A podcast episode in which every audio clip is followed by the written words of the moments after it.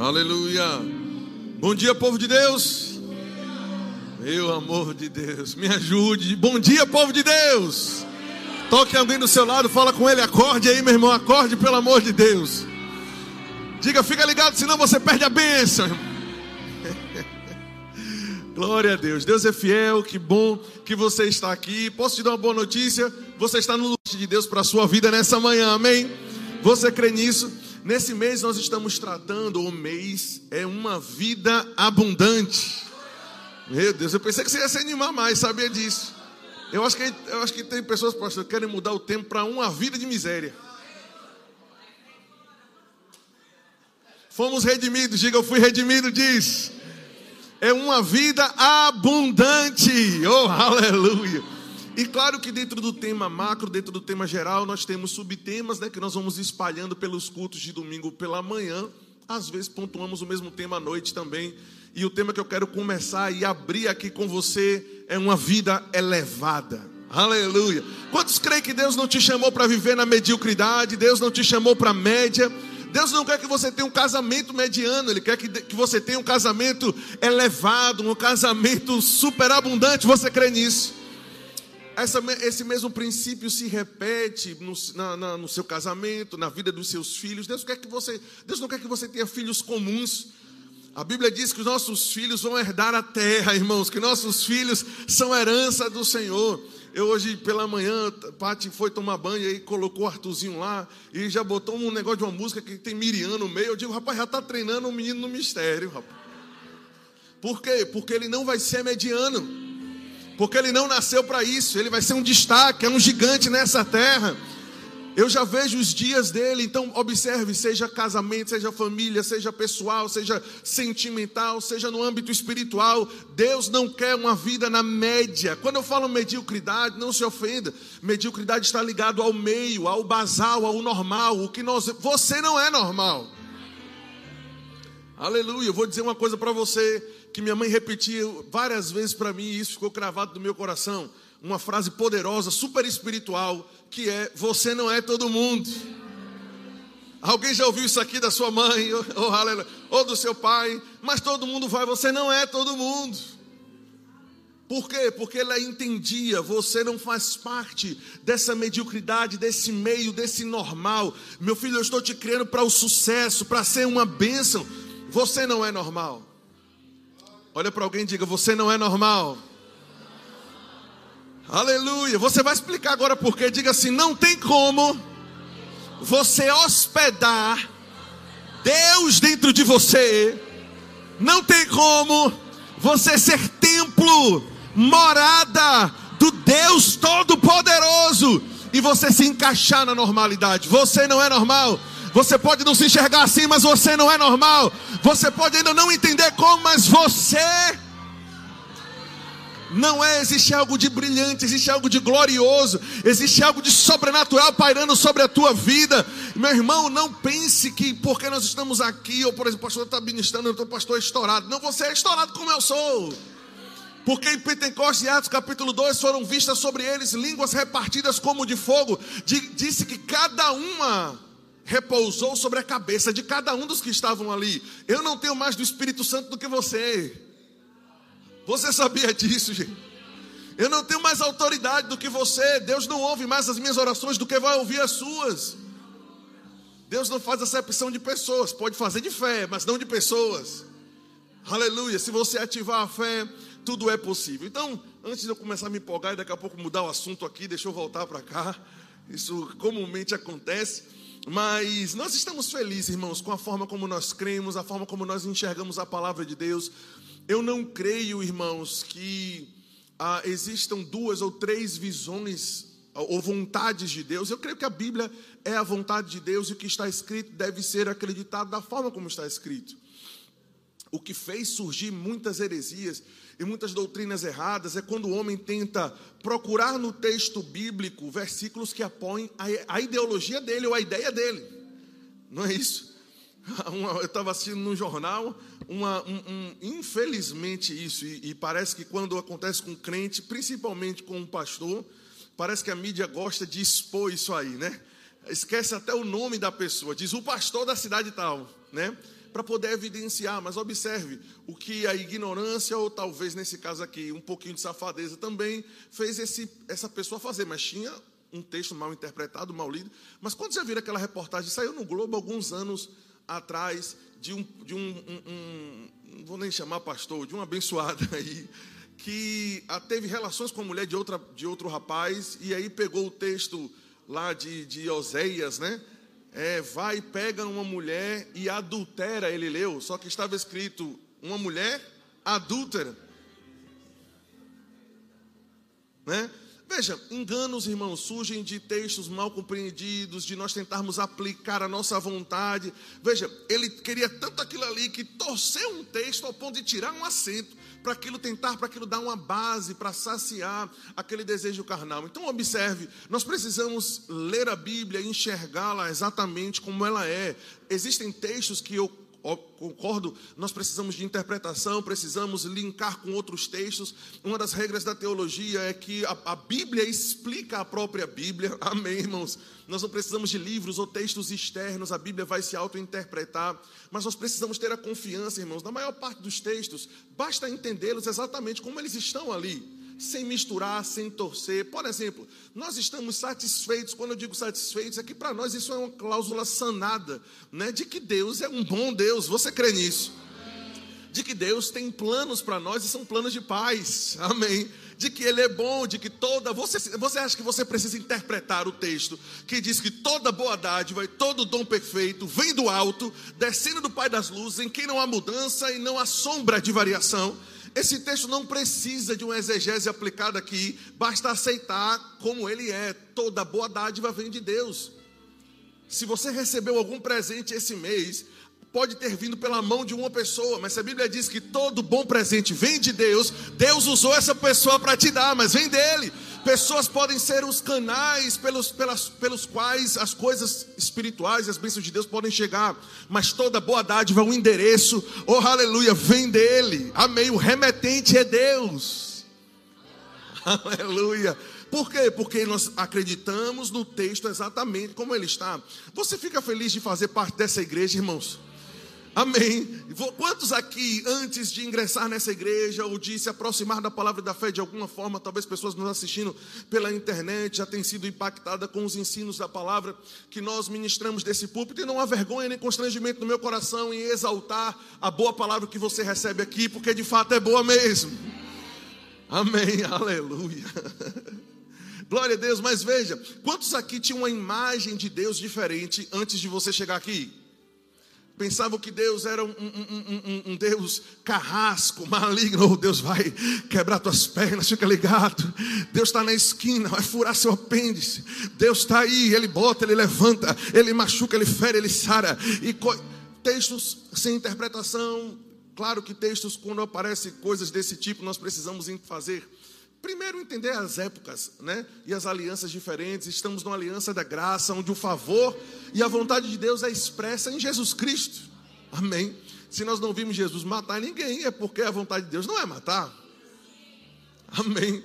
Quantos enfermos chegaram para Jesus e disseram: Senhor, se o Senhor quiser, se o Senhor quiser, e Jesus é a vontade de Deus expressa em um corpo humano, se o Senhor quiser, o Senhor pode me curar.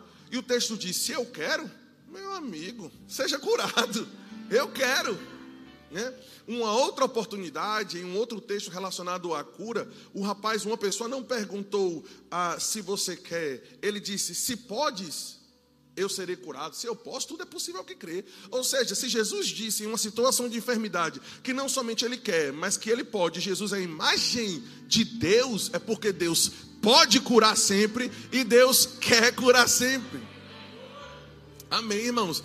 Então nós cremos em um Deus que nos faz abundar, nós cremos em um Deus que nos faz crescer, nós cremos em um Deus que faz ainda hoje o que fez com Abraão: saia da tua terra, da tua parentela, da casa de teu pai, para a terra que eu vou te mostrar. Farei de ti uma grande nação e vou engrandecer o meu nome. Não, o texto diz: eu vou engrandecer o teu nome. Porque como eu sou grande no céu, você deve ser grande na terra. Amém. Deus, Jesus é o Rei dos reis, Ele é Senhor dos senhores, daqueles que foram chamados. A Bíblia diz que os céus pertencem ao Senhor, mas a terra Ele deu ao Filho dos homens. Como Deus domina no céu, Ele te chamou para dominar na terra. Acho que você não acreditou nisso, não, irmão. Como Deus domina no céu, Ele te chamou para dominar na terra. Então nós queremos um Deus que foi capaz de fazer isso com Abraão, tornou o nome de Abraão tão grande, abençoou ele de forma tão grande, que a Bíblia diz que Deus estava pré-anunciando o evangelho em Abraão. Abraão é um estilo de vida de um crente no Antigo Testamento. Amém. A longevidade dele, a saúde dele, a riqueza dele, tudo que Abraão viveu, pode ler. Deus quer para você também, irmão. Amém. Mas Deus não fez somente isso com ele, Deus fez a mesma coisa com Isaac. Prosperou Isaac em uma terra seca, em um lugar difícil, mas Isaac prosperou. Deus, nós cremos em um Deus que fez a mesma coisa com Jacó, tornou ele Israel, de usurpador a um nome grande. Você sabe que Deus pode mudar qualquer história sua do passado, você não precisa ficar preso a estigmas, a rótulos que pessoas colocaram em você. Fica tranquilo, pessoas que te conhecem ou te conheceram há 5, 10 anos atrás, ou estão. Veja, quem não consegue avançar sempre enxerga o antigo você.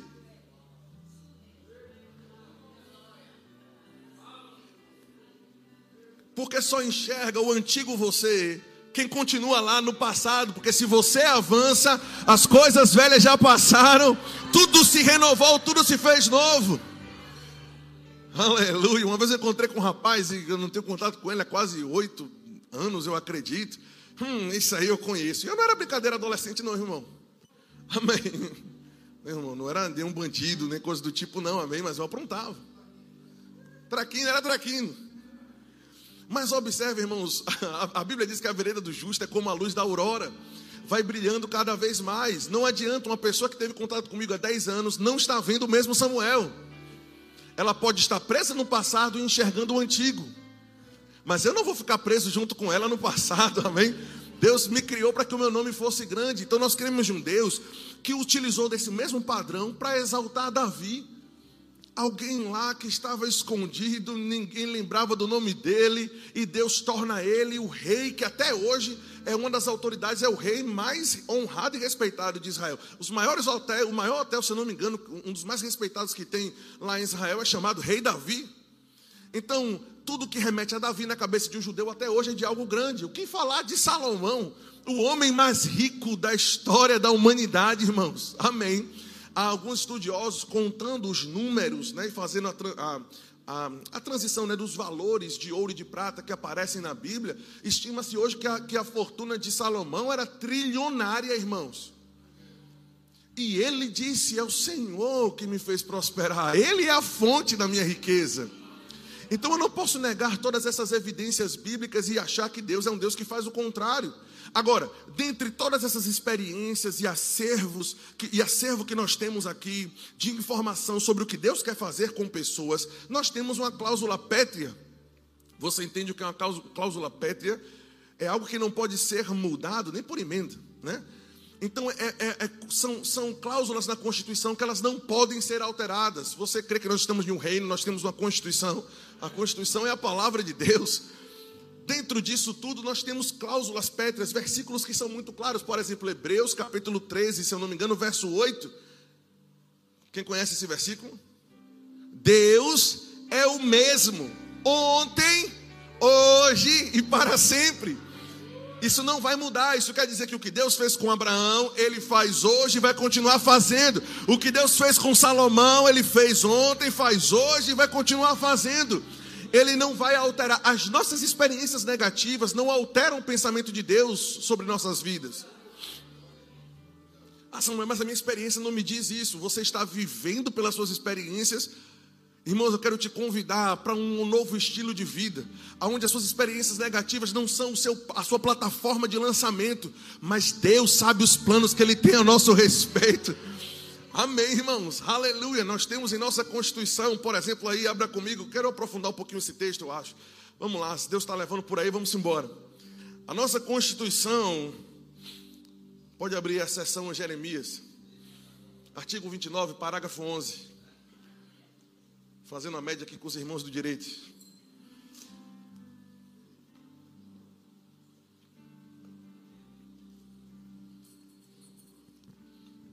Olha isso, que texto interessante. Eu é quem sei, eu é que sei os pensamentos que tenho a vosso respeito? Quem é que sabe? Não são as pessoas que sabem. É por isso que geralmente a opinião de outras pessoas, no que diz respeito ao seu propósito de vida, irmãos, não vai valer tanto quanto a vontade de Deus, porque quem sabe o que, plane... o que foi feito e planejado para você foi Deus. Deus é quem sabe. Ah, você não, pastor, me disseram que eu nunca vou conseguir. Deus é que sabe. Amém. Ele diz: Deus, eu é quem eu é que sei os pensamentos, e essa palavra aqui pode ser traduzida como ideia, plano, propósito, né? Eu é que sei a ideia, o plano, o propósito, que tenho a vosso respeito, diz o Senhor. Olha isso. São pensamentos de paz. E essa palavra hebraica aqui não é tão difícil, nós conhecemos a palavra shalom. Shalom é tudo completo, é completude, é nada quebrado, é nada faltando. Amém, irmãos? Deus está dizendo, eu tenho planos. O próprio dicionário colocou, eu coloquei aqui. O dicionário Strongs diz: paz é completude, saúde. Olha isso, bem-estar, segurança, paz, prosperidade, sossego, tranquilidade, contentamento. O projeto de Deus é esse, irmãos. Amém. O plano de Deus é esse. Se quiserdes e se você me ouvir, você entra nesses planos. É o que a Bíblia diz, você vai comer do melhor da terra. O melhor da terra é a vontade de Deus para a sua vida. Você sabe disso? Que a bênção não são coisas materiais, o carro não é a bênção. O carro pode ser a manifestação da bênção, mas a bênção é sobrenatural, a bênção é espiritual, a bênção é o Espírito prometido, a bênção é Cristo em nós, a esperança da glória. Amém, irmãos? A casa não é a bênção. A bênção pode trazer uma casa.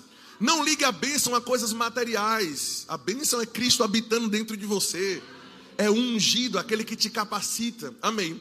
Então, ah, veja, se nós fôssemos colocar o, o, o, a tradução aqui da palavra paz dentro desse texto, estaria exatamente assim: eu sei, eu é que sei, os pensamentos que tenho a vosso respeito são pensamentos de saúde, são pensamentos de paz, são pensamentos de segurança. Eu tenho planos de prosperidade, eu tenho planos de sossego, para te dar sossego, irmão. Eu tenho planos de tranquilidade, de contentamento. Aleluia. João no Apocalipse conseguiu receber um fragmento poderoso quando, quando, veja, Jesus é citado como aquele que vai enxugar a lágrima dos olhos. Jesus não é aquele que te faz chorar, é aquele que enxuga a lágrima e diz: Bora, vamos de novo, levanta de novo. Você é resiliente, você tem a minha graça, oh aleluia. Você tem o meu poder, você tem o meu espírito, faz de novo. Pastor, eu tentei, não deu certo, faz de novo. Você é filho de Deus. Aleluia. Às vezes falta nos filhos de Deus resiliência. Não conseguiu uma vez, tem que tentar de novo, irmãos. A não ser que Deus esteja sinalizando para que você não faça. Então é desobediência. Continuar tentando quando Deus não quer. Mas quando você tem um sinal verde e algo não aconteceu, ah, não, porque não aconteceu, ou porque teve impedimentos, é porque não é a vontade de Deus. Quem disse isso? O apóstolo Paulo disse: Uma porta muito grande e oportuna me foi aberta, e com ela veio muitos adversários. Presta atenção, Paulo descobriu, entendeu que Deus estava abrindo uma porta grande e oportuna. Mas Paulo disse: vai ter adversário. Entre Davi e o trono tinha um gigante. Entre Moisés, o povo da, da, o povo da aliança e a terra prometida tinha um mar. A presença de adversários, presta atenção, não quer dizer que você não está na vontade de Deus.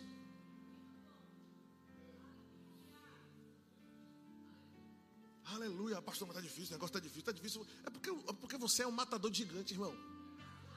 Por que Deus utiliza esse processo? Por que Deus utiliza esse processo? Porque Deus, muito mais interessado, Ele está em te tornar alguém do que te dar algo. Deus quer te dar as coisas. Está entendendo isso, irmãos? Mas Ele utiliza o processo para, além de te dar as coisas, Ele quer te tornar alguém diferente. Ou você quer ficar a vida toda nesse ciclo vicioso, chorando pela mesma coisa? Esqueça o passado, irmãos, e toda hora eu estou voltando nisso. Tem pessoas precisando deixar o passado para trás e tentar de novo, empreender de novo, fazer de novo, irmãos. Aleluia, porque isso vai te amadurecer, vai alargar as suas costas. Deus, presta, presta atenção, meu irmão. Existe um termo que está muito famoso aí, muito espalhado aí no, na, na, na nossa sociedade, e eu quero fazer uso desse termo hoje. Nós precisamos ser antifrágeis. Quem já ouviu esse termo? Tem crente que parece, irmãos, que é de, de, de porcelana. Tocou misericórdia, Senhor. Aguenta, meu irmão. Aleluia. Não, eu não vou parar, eu não vou retroceder, eu não vou desistir. Eu não vou deixar esse projeto, ele veio de Deus. Eu, eu sou resiliente, eu sou perseverante. Eu vou mais uma vez, eu faço de novo. Aleluia. Deus fez uma aliança com, com Adão, Adão quebrou, ele fez outra, fez com Davi, fez com Abraão, foi fazendo aliança, até que ele disse: rapaz, para resolver de uma vez, vou fazer com Cristo, que é a aliança dele com Cristo, e, e o selo é o Espírito Santo, aí não pode ser quebrado. Amém. Mas Deus não desistiu de você, que é o projeto principal da mente dele. Amém. Deus continuou, Deus perseverou. Então nós, nós, nós sabemos que Deus é bom. E existe um outro texto que cala qualquer contraditório, né? É um texto que se tornou um divisor de águas. É, quando nós entendemos a, a profundidade do que está revelado nesse texto, irmãos, muita dúvida sobre o caráter de Deus e a vontade de Deus para as nossas vidas é sanada. E eu sei que você sabe que texto é esse. João 10, 10. Nós vamos ler, mas eu quero. Eu, às vezes a gente fica tão empolgado em João 10, 10 que a gente esquece de João 10, 9. João 10, 9 vem antes de João 10, 10. Olha que revelação. Olha que rima. O 9 vem antes do 10. Não, irmão, não é porque no 9 vem pancada, não. É porque o 9 é tão interessante quanto o 10. Eu te encorajo a ler outros textos. Tem gente que no devocional abre no mesmo texto sempre. Vou fazer meu devocional. João 10, 10. Ó. Não, irmãos. Bota essa unção de leitor aí para poder funcionar, irmão. Amém? Glória a Deus. Então, João 10, 9, olha isso. Jesus disse: Eu sou a porta. Eu entendo a, a, palavra que foi colocada aqui, de fato é uma das mais apropriadas, mas essa palavra também, ela, ela passa a ideia no original de caminho, de passagem. Porta é um bom exemplo. Por exemplo, tem alguém com calor aqui hoje de manhã? Alguém com calor? Não, se tiver, porque você é meio calorento, eu acho. Viu? Porque pelo menos para mim está bem agradável, mas tem gente também, irmão, que parece que vive num, num, num deserto abrasador, né? Mas veja, via de regra, pode estar tá alguma dessa desligada, eu não sei. Mas via de regra você está em um ambiente climatizado. Concorda comigo não? Você sabia, olha outra revelação profunda, essa aqui é profunda. Essa que eu recebi junto com Paulo no terceiro céu. Que a temperatura que está disponível para você aqui não é a temperatura que está lá fora. As pessoas que estão lá fora não estão desfrutando da temperatura que está aqui. Você está pegando isso pelo Espírito, irmão? Por quê? Porque você passou pela porta. A porta é o que conecta um ambiente a um outro ambiente. É o que conecta uma fase a outra fase. Você pode, pode ter vindo andando aí, desceu do ônibus ou, ou desceu ali do Uber na porta. Meu Deus, que calor é esse? O Uber não quis ligar o ar-condicionado. Eu estou com calor, mas quando você passa pela porta, roço camaraça. Uh, aleluia, o céu tem ar-condicionado. Não é isso. Mas quem estava lá fora com calor continua com calor, mas porque você passou pela porta, um novo ambiente se abriu para você. Jesus está dizendo: Eu sou a porta. Eu sou uma conexão entre um estado de vida e um outro estado diferente, entre uma conexão e uma outra conexão. Vamos ver o que nós recebemos quando nós passamos pela porta. Ele diz: Eu sou a porta, eu sou o caminho, a passagem. Se alguém entrar por mim, presta atenção, será salvo. Oh, aleluia. Ainda geralmente nós ligamos a questão de salvo, a questão de estar livre do inferno. Se você tem um bom dicionário aí bíblico, e se você gosta de aprofundar um pouco mais nos termos da palavra, você sabe que salvo no grego não diz respeito apenas a ser livre do inferno. Salvo é a palavra soso.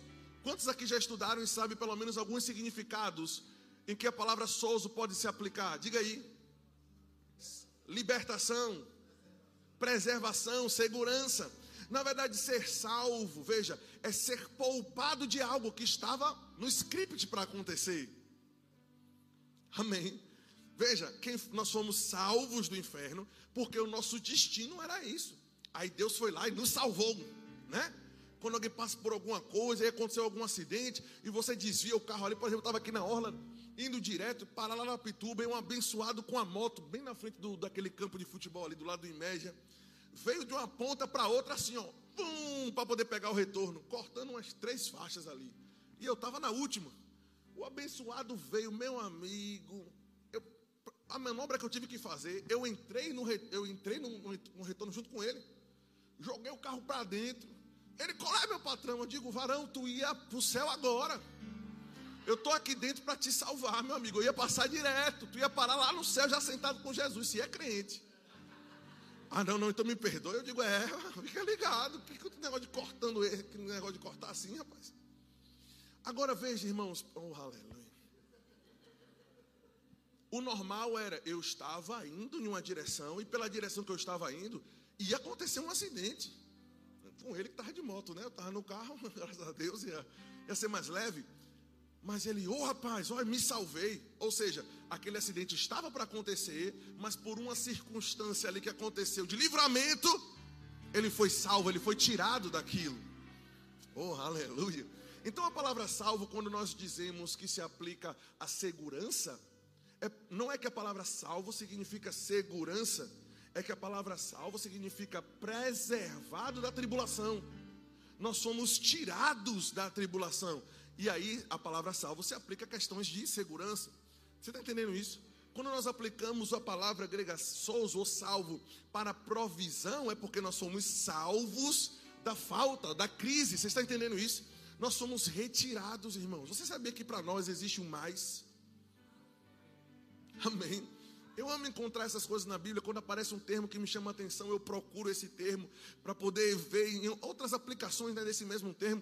Eu sou apaixonado, irmãos. Quando, por exemplo, o apóstolo Paulo falando para Timóteo disse: Olha, nos últimos dias vão sobreviver tempos terríveis. Os homens serão amantes de si mesmo, caluniador, fofoqueiro. E aí tem uma lista ali, meu irmão, que é uma lista pesada, né? Sem amor pela família e coisas do tipo. Aí ele termina o texto dizendo: Mas você Rapaz, eu acho que aquilo trouxe um alívio para Timóteo, dizendo: comigo a história vai ser diferente. Isso aí vai acontecer com o mundo. Ele diz: Mas você tem seguido de perto o meu ensino, a minha palavra, a minha instrução. Com você que está perto da palavra, a história é diferente. Oh meu Deus do céu, toque alguém e diga: Com você vai ser diferente. Com você vai ser diferente, vai ser diferente. Mas você tem seguido de perto o meu ensino, você que se aproximou da palavra, meu irmão, com você a história vai ser outra. Efésios capítulo 2, a partir do verso 1. Né? Eu acho que está lá para o verso 5, mas vamos ver se a gente chega lá. Ele nos deu vida, estando nós mortos em nossos delitos e pecados, nos quais andávamos outrora. Vamos abrir lá, é melhor que aí, se tiver alguma palavra, eu já. Eu já leio junto com vocês nos quais andávamos outroras. Eu estou abrindo aqui, mas o aplicativo não está me ajudando. Nos quais andávamos outrora, seguindo o curso do mundo, seguindo o príncipe da potestade do ar, o espírito que agora opera nos filhos da desobediência, entre os quais nós andávamos outrora, seguindo as inclinações da carne, fazendo a vontade da carne e dos pensamentos. Eu acho que é o verso lá para o verso 5. Ah, e éramos por natureza filhos da ira, mas Deus, não é isso? Que é que é rico em misericórdia, pelo seu grande amor com o qual nos amou, nos, nos deu vida. Agora aí, estando nós mortos nossos delitos, nos deu vida. Já cheguei no 5? Nos de, me dê aqui, que eu acho que eu pulei um bocado de coisa. Rapaz, pulei não, acertei, mas aqui foi. Estando nas mãos dos nossos delitos, pegar nos vivificou juntamente com Cristo, pela graça sois salvos. O que eu quero que você observe aqui é verso 1, que nós citamos aqui. Veja, ele diz que ele nos deu vida, estando nós mortos nossos delitos e pecados, nos quais nós andávamos outrora, seguindo o curso do mundo. O mundo tem um curso, o mundo está indo de mal a pior. Amém. Depois ele explica que essa, esse curso está sendo impulsionado por, por esse espírito, por espíritos malignos, mas também a vontade da carne e dos pensamentos. Tem problemas que acontecem em nossa vida que não é só o capeta, não, irmão. Às vezes é carne misturado com capeta. Sabe que teve problemas que você já se meteu? Eu também. Que a gente repreendeu o diabo, mas na verdade a gente se jogou lá sozinho. É, a gente culpa o diabo de tudo. Mas também não tem problema, pode culpar. De certa forma, foi a, a, a, a bênção que ele fez lá no Éden, lá, e veio respingando aí esse negócio. Mas observe, o mundo estava em um curso. O que é curso? É como estar em um rio que está em um curso lá poderoso e forte. Você é levado, irmãos. Você é levado para um lugar onde você não quer ir. Mas se você entrar em um rio que está em um curso muito forte, a pessoa que entra está sendo levada. O mundo está assim.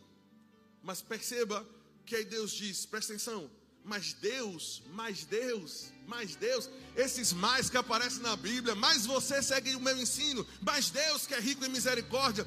Isso é uma porta divisória de uma estação que está acontecendo com o mundo e de algo que está proporcionado para aquele que está junto ao Senhor. Nós não precisamos passar pelo que o mundo passa. De fato, a Bíblia diz que Deus faz distinção entre quem serve e quem não serve, justamente pela diferença no estilo de vida de quem serve. É, as pessoas olharem para você e dizer, rapaz, existe algo diferente com você. Agora você não pode concordar com a miséria só por educação. Deixa eu te dar um exemplo. Uma vez eu estava no mercado, né? E aí eu estou no mercado passando as compras, e aí está a mulher passando a compra com aquela cara amarrada, aquela coisa, geralmente as pessoas criticam, mas às vezes ela está com algum problema ali, e a gente não sabe, né? E aí estava aquela cara amarrada, aquela coisa, se passando e sacando e tudo, e eu perguntando algumas coisas a ela, ela respondendo de uma forma um pouco ríspida. Aí eu fiz assim, tá tudo bem. Aí ela fez assim, não, não, como é que é? É porque o negócio é difícil, né? Tá difícil para todo mundo, eu digo para mim, não.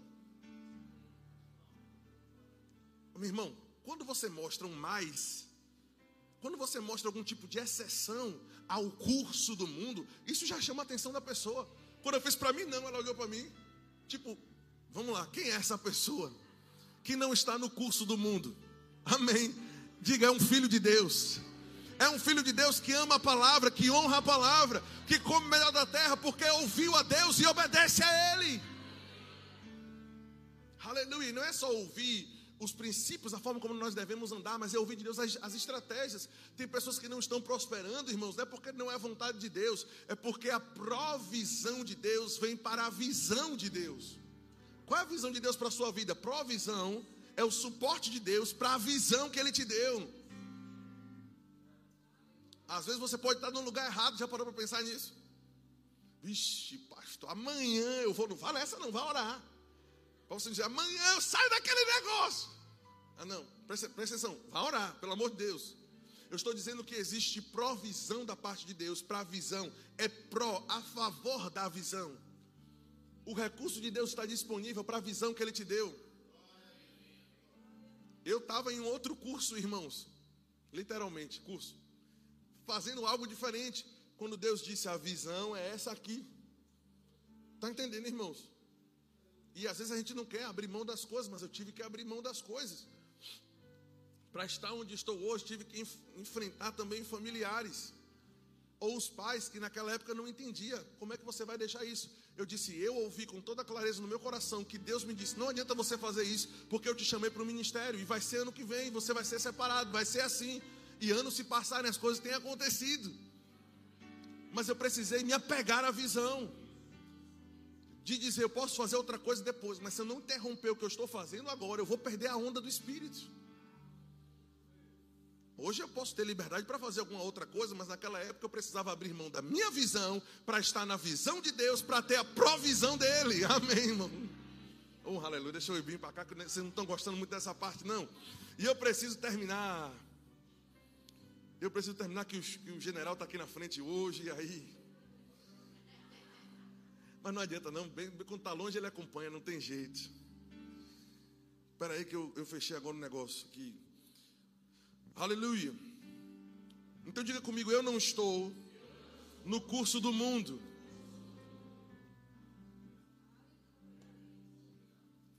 É de fato uma vida elevada, uma vida superior. O curso do mundo está embaixo e você está sobre as nuvens. Amém, irmãos? Vivendo em uma outra atmosfera. Aí se a mulher do supermercado, não, eu esqueci, olhou para mim com aquela cara assim, eu fiz, não, comigo não está não. Mas, mas, mas eu digo, vamos, lá, deixa eu logo lhe explicar o que é, minha filha, que você está precisando. Amém. E aquela mulher ouviu uma palavra de Deus naquele dia. Amém. Mas se você diz, é, está difícil para todo mundo, você está no curso do mundo. Aleluia. Aleluia. A vida é um negócio, é, é pesado, né? Não, mano. Não é não. Glória a Deus. Não para quem tenha graça, não para quem tenha unção. Não para quem tem o Espírito de Deus. O Espírito de Deus é até o guia, tu está dizendo que é difícil, é porque não está ouvindo ele. Porque o guia, o guia turístico leva a pessoa para o destino dela pelos melhores lugares. Se eu for tentar ir no centro da cidade ou lá pra, na, na, no centro histórico levar alguém, irmão, uma vez eu fui para um lugar terrível, eu fiquei com vergonha da pessoa pensar que Salvador é aquilo ali. Mas é só mandar Cláudio ir junto. Cláudio já vai para o lugar onde tem mar, onde tem a visão top. Eu digo, rapaz, e por aqui é outra pegada, irmão. A palavra guiará é a palavra grega odega, que era a palavra que referia-se a guia turístico na época, no tempo de Cristo. Jesus quer te levar, irmãos, até a terra prometida, até o teu destino, com as melhores visões, da melhor forma possível.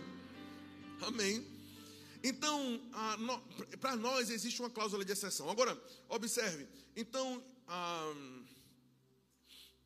aí nós chegamos no verso 10 para nós concluirmos. O verso 10 diz: O ladrão vem somente para roubar, matar e destruir.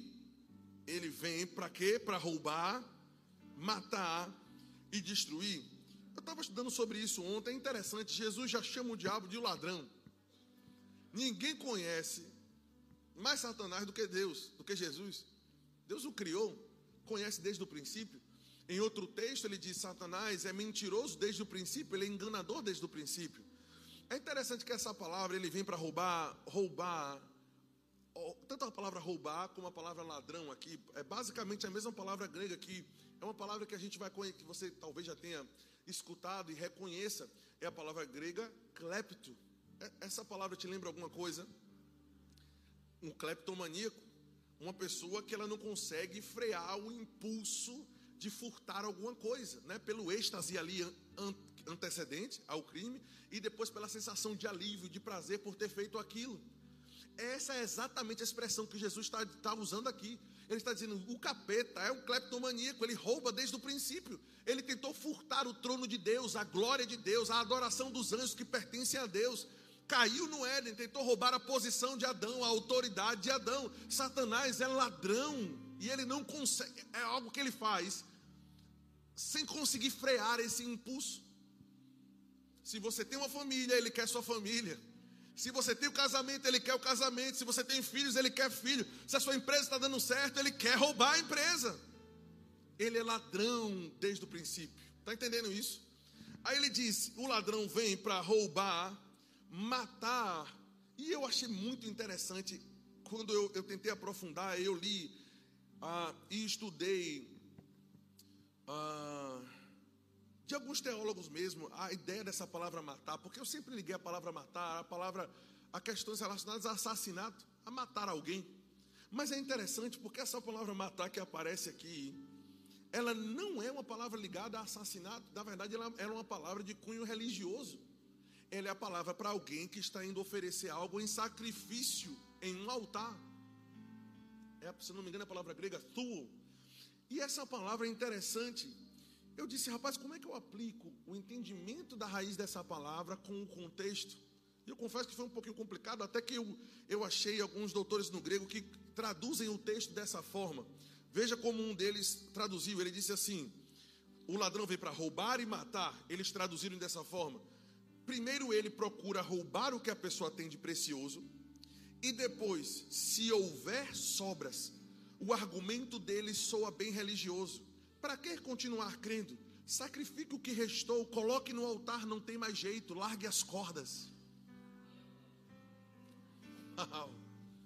Eu achei isso impressionante. Isso aqui já era uma da manhã quando eu estava lendo, eu não podia gritar mais, mas eu, eu achei extraordinário isso. Porque o, o desejo de Satanás não é só roubar o que é precioso, ele quer levar a pessoa a um estado de dizer: não tem mais jeito de sair desse buraco. Você já conheceu pessoas que dizem: para mim não tem mais jeito eu estou fadado a viver esse estilo de vida. Eu não consigo mais reerguer esse negócio, eu não consigo mais restaurar meu casamento. Pastor, acabou. Quantas vezes nós já ouvimos isso? Pastor, não tem mais jeito. É o que o diabo faz. Ele não somente rouba, mas ele tenta trazer uma pessoa a um estado de derramar o que as últimos, os últimos prestos, as últimas coisas que tem, abrir mão dela como alguém oferecendo algo no altar. Esse é o plano de Satanás para a humanidade. Você está com a cara muito séria. Eu vou, eu vou pedir que você ajude seu irmão. Olha para alguém e diga: Mas você. Pronto, ele já entendeu. Ele, você já entendeu. Mas você, o negócio é diferente. Não é, não é o programa de Ana Maria Braga, não, viu? Aleluia. Então ele diz: roubar, matar e por fim destruir. Destruir a palavra grega apolume, que é devastar, tornar um lixo. E aí, esse texto, essa primeira frase, né? O ladrão veio para roubar, matar e destruir. É, tem um outro especialista em grego que ele traduziu dessa forma. Veja que interessante. Eu não sei se isso te interessa, mas eu gosto, irmãos. Eu, eu, você é crente, você ama estudar a Bíblia também, né? Eu achei interessante, eu anotei aqui, ele diz assim: olha isso. Ah, o ladrão quer colocar as mãos dele em tudo que existe de bom em sua vida. Ele não consegue resistir ao impulso de furtar. Ah, de fato, ele olha para toda a oportunidade de se infiltrar sorrateiramente, a fim de tomar tudo que existe de precioso. Quando ele toma todas as posses, a próxima missão é levar a pessoa a um estado onde ela não consiga ver mais soluções para se libertar dos problemas e não ver mais chance de restauração. E por não ver mais saída, ele sacrifica tudo, que é a palavra tua, ele sacrifica tudo o que resta e solta as cordas de vez. Esse é o projeto de Satanás. Mas Jesus, terminando essa frase, delimitando, marcando a linha no meio, roubo, morte, falta de esperança e destruição pertence ao ladrão, mas ele disse: Eu vim, mas eu vim. Olha outro mais poderoso aí. O ladrão veio para isso, mas eu vim para que vocês tenham vida e vida abundante. Essa palavra vida nós conhecemos no grego a palavra zoe, absoluta, o dicionário grego, estou lendo direto dele aqui. Absoluta plenitude de vida. Vida real, vida genuína, ativa e vigorosa. Vida abençoada. Aí ele diz, ele continua o dicionário dizendo que pertence a Deus e por meio dele ao Logos hipostático e a Cristo, em quem o Logos assumiu a natureza humana. Resumindo, esse estilo de vida que Jesus veio trazer dizendo eu vim para te dar zoe, ele basicamente está dizendo é o mesmo estilo de vida com o qual Deus vive e eu em carne vivo. Meu Deus do céu, isso é extraordinário. Esse é o estilo de vida é um estilo de vida vivo, vigoroso, ativo, abençoado, alegre. Amém, irmãos? Mas você não consegue viver uma vida elevada, eu já estou terminando, se você apenas foca no que você não tem. Eita, Jesus, deixa eu tomar até uma água agora. Eu preciso de diáconos me ajudando aqui na saída, me protegendo, me retaguarda. Uma vida elevada não é uma vida que foca no que não tem, uma vida elevada é uma vida que utiliza bem o que tem. E então alcança a multiplicação. Deixa eu te dar exemplos disso. Quando nós observamos a vida de Moisés, por exemplo, chegou diante do Mar Vermelho, muita gente diz, pastor, pastor, estou num problema, pastor, é pior que o Mar Vermelho. Porque o Mar Vermelho era, era uma, uma barreira de impedimento para pessoas tanto alcançar a salvação, porque os, os egípcios estavam vindo para atacá-los, quanto para herdar a terra prometida. O mar estava no meio. Deus não perguntou o que você não tem, nem Moisés ficou chorando pelo que não tinha. Deus perguntou o que você tem na mão. Ali nesse texto, eu não vou abrir lá para a gente ganhar tempo, mas ele diz: Eu tenho uma vara, um cajado, eu tenho uma vara, chamou de vara. Uma vara de apoio, de sustento para tanger alguma coisa, estava tá no meio do deserto, poderia ter algum bicho, aquilo era usado para segurança. Ah, mas observe, quando ele pegou aquilo que ele tinha na mão, por menor, oh, aleluia, por mais insignificante que parecesse, e debaixo do comando de Deus, ele bateu na água, e por meio daquele ato de pegar algo pequeno, algo que parecia insignificante, vá pegando pelo Espírito, mas usar debaixo da unção, o mar se abriu nós sabemos disso, mas o que eu acho interessante é que capítulos depois, aquela vara não é mais chamada de vara. O texto diz: está vindo Moisés com o bordão de Deus. Oh, aleluia! Se você usar o pouco que você tem, pode parecer uma vara, mas vai se tornar um bordão de Deus, um ponto de contato para milagre, algo sobrenatural. Vida elevada não foca no que não tem, o que você tem.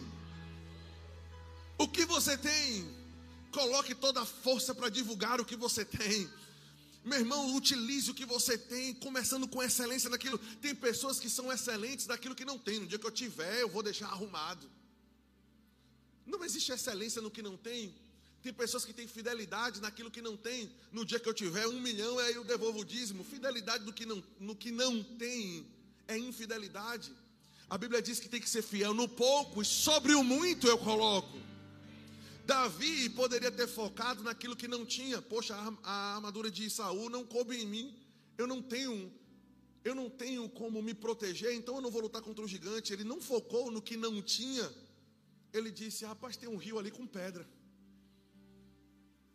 Uma vara parece algo insignificante, mas debaixo da unção e você utilizando ela em parceria com Deus, se torna um, um, um bordão de Deus. Uma pedra pequena no leito do rio, se você utilizar e não menosprezar o que você já tem, se torna, meu irmão, uma bazuca para derrubar gigante. Uma, o seu problema, o nosso problema, vou me incluir isso aqui.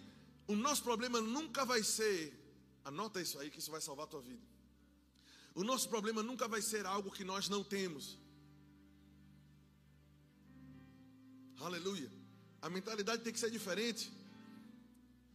É sempre a, má utilização daquilo que nós temos. Por exemplo, tem pessoas que conversando comigo reclamam de falta de tempo. É falta de tempo ou mau uso do tempo que tem? O nosso problema nunca é a falta daquilo que nós temos, é a falta daquilo não é o que nós não temos. Nunca vai ser isso. Mas você tem alguma coisa na mão. Profeta chegou para a viúva, e aí, como é que tá? A situação está difícil. O que você tem aí? Aí eu tenho um pouco de farinha, serve para o milagre. Aleluia, serve para multiplicação. Jesus, quando chegou diante da multidão, como é que eu vou alimentar essa multidão inteira? Ele não focou no que não tinha, ele disse: O que, é que vocês têm aí? Cinco pães e dois peixes, dá certo, venha-se embora. Ele rendeu, presta atenção, não foque no que você não tem, renda graças com o que você tem, e Deus vai multiplicar aquilo que está em suas mãos. Utilize o recurso que você tem, seja excelente, mesmo que a sua loja seja 4x4, um quiosquezinho, ou coisas, não, não importa, seja excelente, dê o seu melhor. Consagre isso ao Senhor e Deus pode tornar uma vara em um bordão de Deus, uma pedra em uma bazuca para gigante, ou cinco pães e dois peixes para alimentar uma multidão.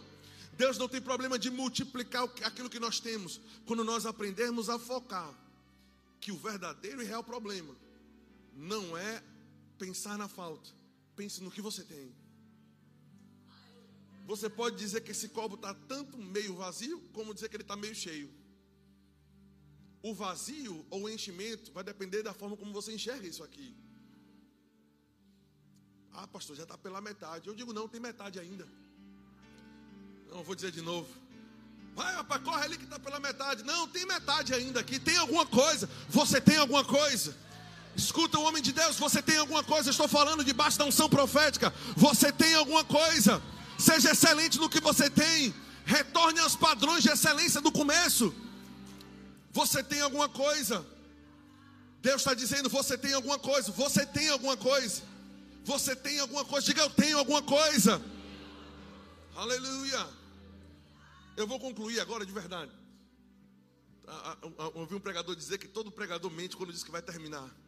Mas agora vai ser verdade. Eu vou terminar com isso. Eu estava ouvindo uma história de, de, de eu não sei. Ah, não estou lembrando agora o lugar onde foi. Me fugiu agora. Minha mente já está aqui rodando aqui já. Mas preste atenção. Ah, se você tiver escutado, você pode me ajudar. Mas foi um rapaz que foi visitar uma região, uma tribo, uma cidade bem pobre. Ah, e percebeu que as pessoas lá eram uma situação tão precária, vivendo mesmo como assim, andando descalço, coisas do tipo.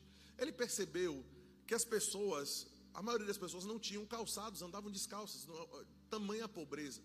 Eu não sei se é uma história antiga, um pouco mais atual, enfim, eu apenas escutei, eu não estou lembrando aqui agora a referência total. Mas a, ele voltou para o seu país e disse: Rapaz, olha, é, por coincidência, o patrão desse rapaz era um dono de uma fábrica de sapatos.